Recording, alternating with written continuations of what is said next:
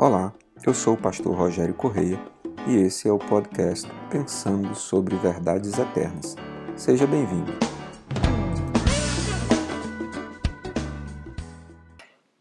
Estamos chegando ao fim dessa jornada que nós decidimos fazer para responder a uma pergunta muito relevante para a fé cristã, que é o que acontece conosco após a morte. Para onde vamos?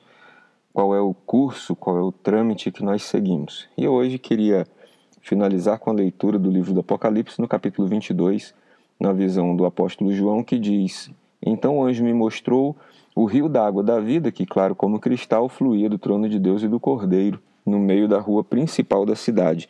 De cada lado do rio estava a árvore da vida, que dá doze colheitas, dando frutos todos os meses. As folhas da árvore servem para a cura das nações já não haverá medicação, maldição humana, perdão, o trono de Deus e do Cordeiro estará na cidade e os seus servos o servirão.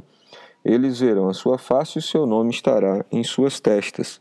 Não haverá mais noite, eles não precisarão de luz de candeia nem da luz do sol, pois o Senhor os iluminará, e eles reinarão para todo sempre.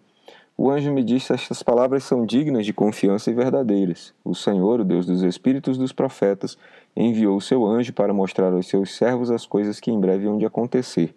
Eis que venho em breve. Feliz é aquele que guarda as palavras da profecia deste livro. Eu, João, sou aquele que ouviu e viu estas coisas, tendo-as ouvido e visto.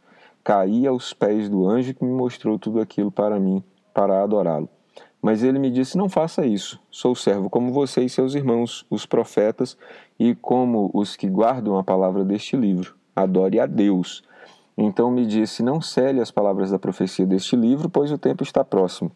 Continue o injusto a praticar injustiça, continue o imundo na imundícia, continue o justo a praticar justiça e continue o santo a santificar-se. Eis que venho em breve. A minha recompensa está contigo e eu retribuirei a cada um de acordo com o que fez. Eu sou o Alfa e o Ômega, o primeiro e o último, o princípio e o fim. Felizes os que lavam as suas vestes, para que tenham direito à árvore da vida e possam entrar na cidade pelas portas. Foram ficaram de fora ou fica de fora uh, os cães, os que praticam feitiçaria, os que cometem imoralidades sexuais, os assassinos, os idólatras e todos os que amam e praticam a mentira. Eu, Jesus, enviei o meu anjo para dar a vocês este testemunho concernente às igrejas. Eu sou a raiz e o descendente de Davi e a resplandecente estrela da manhã. O Espírito e a noiva dizem: Vem, e todo aquele que ouvir, diga: Vem. Quem tiver sede, venha, e quem quiser, beba de graça da água da vida. Declaro a todos os que ouvem a palavra da profecia deste livro: se alguém lhes acrescentar algo, Deus lhe acrescentará as pragas descritas neste livro. Se alguém tirar alguma palavra deste livro de profecia, Deus tirará dele a sua parte na árvore da vida e na cidade santa, que são descritas neste livro. Aquele que dá testemunho destas coisas diz: Sim, venho em breve. Amém.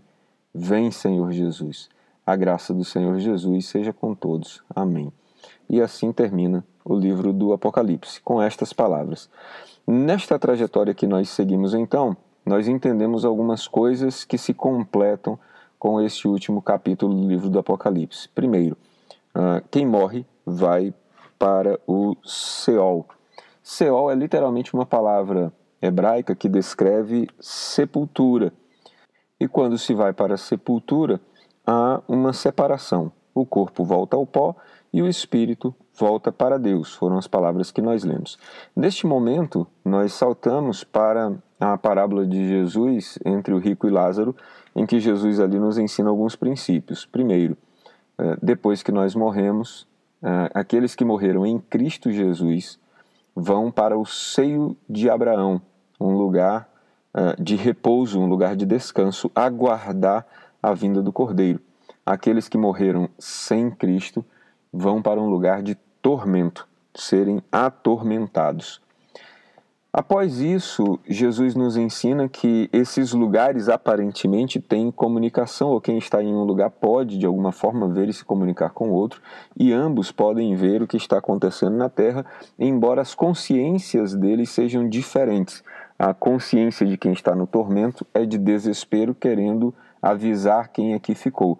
E a consciência de quem está no seio de Abraão é a consciência de quem tudo vê, mas sabe que não pode interferir e permanece no descanso e no repouso, confiando que Deus fará a boa obra naqueles que uh, ele ama. Após isso, a Bíblia diz que chegará o dia em que, ao tocar da trombeta, o cordeiro voltará. E quando ele voltar, os que morreram em Cristo ressuscitarão, encontrarão com ele nas nuvens, descerão à terra, reinarão junto com ele sobre os montes de Sião, na cidade que será estabelecida ali. Ah, e muitos acontecimentos se passarão. Virá tribulação, virá a prisão de Satanás por um período de mil anos, virá a soltura de Satanás, um levante dos reinos da terra contra a cidade santa que foi estabelecida pelo Cordeiro, e depois virá um grande juízo que está descrito em Apocalipse 20. Em Apocalipse 21, nós vimos no último podcast que é, após esse julgamento, então, haverá uma espécie de definição eterna.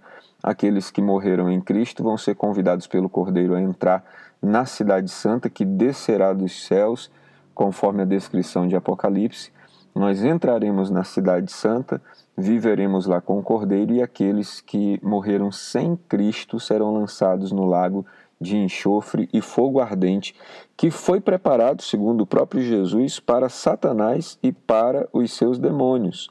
Não foi preparado para pessoas. Entretanto, algumas pessoas estão fazendo escolhas de ir para lá. Uma outra coisa que fica muito clara a nós nas descrições de Jesus é que aquilo que fazemos e aquilo que decidimos aqui determina onde passaremos a nossa eternidade. Então, nós temos algumas tranquilidades. Na eternidade não haverá mais dor, nem choro, nem morte. A morte será lançada também no lago de enxofre e fogo ardente e se acabará. E nós precisamos tomar uma decisão sobre onde passaremos o nosso futuro. É por isso que, quando estudamos o texto de Filipenses, Paulo diz: Consolem-se uns aos outros com essas palavras e não se desesperem quando alguém que vocês amam morrer, porque nós sabemos que aqueles que morrem em Cristo apenas estão entrando no descanso, não sofrem mais e aguardarão a vinda do Cordeiro, ressuscitarão, reinarão com ele. O problema são aqueles que morreram sem Cristo e aqueles que têm vivido sem escolher Cristo, mesmo aqui nesta vida. E o livro do Apocalipse termina então nos mostrando como será a vida ali naquela cidade. Diz que ali não haverá mais necessidade de luz, Deus mesmo é a luz, há o rio da vida, a cura para as nações. Então nós teremos um estilo de vida que nada mais lembrará o estilo de vida que temos ainda aqui nessa terra, na nova cidade. E aí há um aviso de Jesus para nós. Ele disse: Está chegando o tempo em que aquele que é injusto continue na sua injustiça, aquele que é imundo se suje ainda mais. Mas aquele que é justo continue praticando a justiça, e aquele que é santo santifique-se ainda mais, porque está chegando o dia final. Ele diz ainda nos versos 14 e 15: Felizes são aqueles que conseguem lavar as suas vestes. As vestes, na linguagem da Escritura, são as obras, são os atos, as maneiras que vivemos. E então, quando nós lavamos os nossos atos, os nossos comportamentos no sangue de Jesus, passamos a ter direito à árvore da vida e a entrar na cidade pelas portas. Mas ele diz também no versículo 15: Fora ficam os cães, os que praticam feitiçaria, os que cometem imoralidades sexuais, os assassinos, os idólatras e todos os que amam e praticam a mentira. O problema dos nossos pecados do dia a dia é esse. Muita gente acha que os pecados do dia a dia não interferem na nossa eternidade e que Deus é tão bom que ele nos perdoará. Mas Jesus está dizendo que aquele que quer viver com Deus precisa se especializar na sua santidade, porque ficarão de fora os que quiserem viver na prática do pecado. No mais, um grande aviso de que ele está vindo, está vindo logo e logo encontraremos com ele. Meu desejo é que Deus traga luz e entendimento sobre você. Se você tem dificuldade com algum tema, você pode nos escrever para que a gente consiga tirar as suas dúvidas, mas a minha proposta não era é, exaurir, acabar com todas as dúvidas a respeito do Apocalipse, porque é um livro muito complexo. Eu apenas fiz um apanhado breve sobre o que nos acontecerá depois da morte. Eu espero que Deus traga luz ao seu entendimento para você compreender cada texto bíblico que foi lido, que ele te abençoe e que você tenha nele um ótimo dia. Ficou com dúvidas ou quer sugerir temas para o nosso podcast Pensando sobre Verdades Eternas? Escreve para a gente, igreja da floresta acre@gmail.com. Não esqueça de nos seguir também nas plataformas Spotify e Apple Podcasts. Se está nos ouvindo pelo YouTube, curta e compartilhe.